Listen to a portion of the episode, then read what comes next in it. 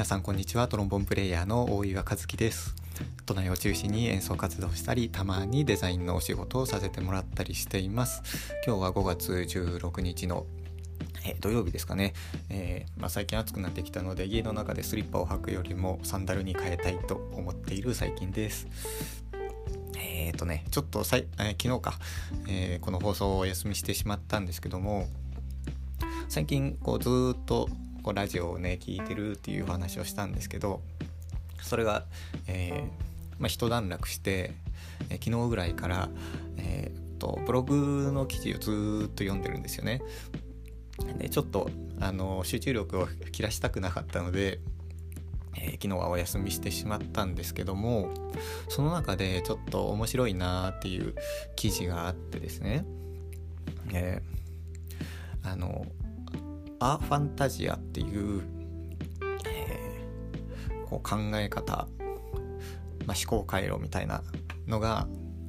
あるらしくてですねでそのアファンタジアって何なのっていう説明をするとこう頭の中でイメージを可視化できない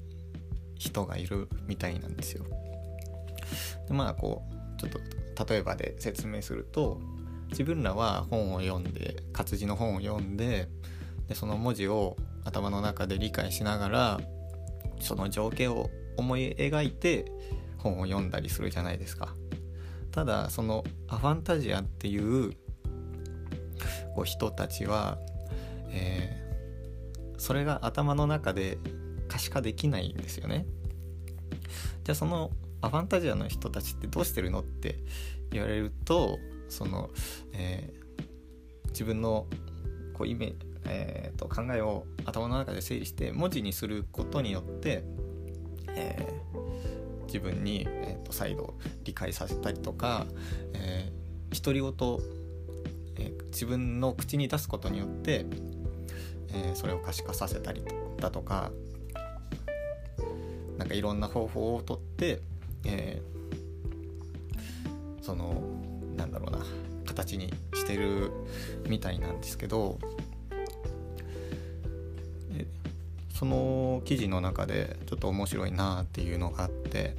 えー、こうねピクサーってあるじゃないですか。もう自分も大好きなこうアニメの、ね、制作会社なんですけどそのピクサーのスタッフの中にもそのアファンタジアっていう人が何人かいるっていうのが調査で分かっていてでもそのピクサーのスタッフの人たちってそのアニメを作る、えー、こう上ではもうか同じ仕事をしてるわけじゃないですか自分たちと。でねその中でやっぱりこう自分らが気をつけなきゃいけないなって思ったのは自分は本当は正当なね一般的に正当な意見を言ってるかもしれないけどそれはこうさまざまなこう思考回路がある中での一種でしかないなっていうことを踏まえた上で こう発言をしなきゃいけないなっていうふうに思って、まあ、その自分らこう頭の中でイメージを可視化できる人が多数いるだけっていう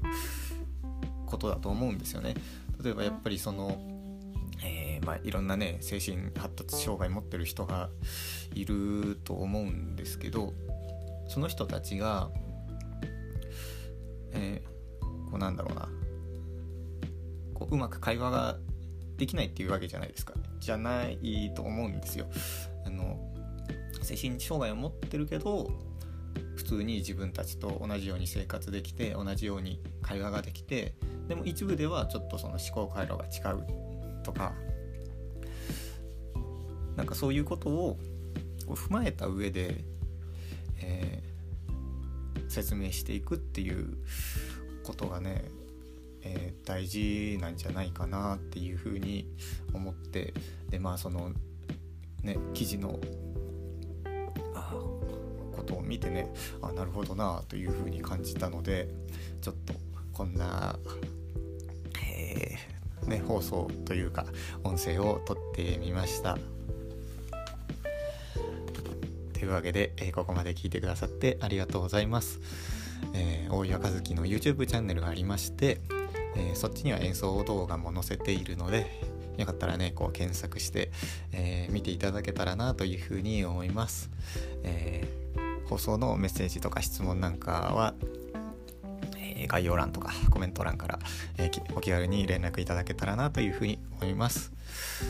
それでは、えトロンボンプレーヤーの大岩和樹がお送りしました、えちょっと雨が降ってね涼しくなってますけども、え体調管理気をつけて、えお仕事行かれる方お休みされる方、えねえー、頑張ってこの状況を乗り切っていきましょ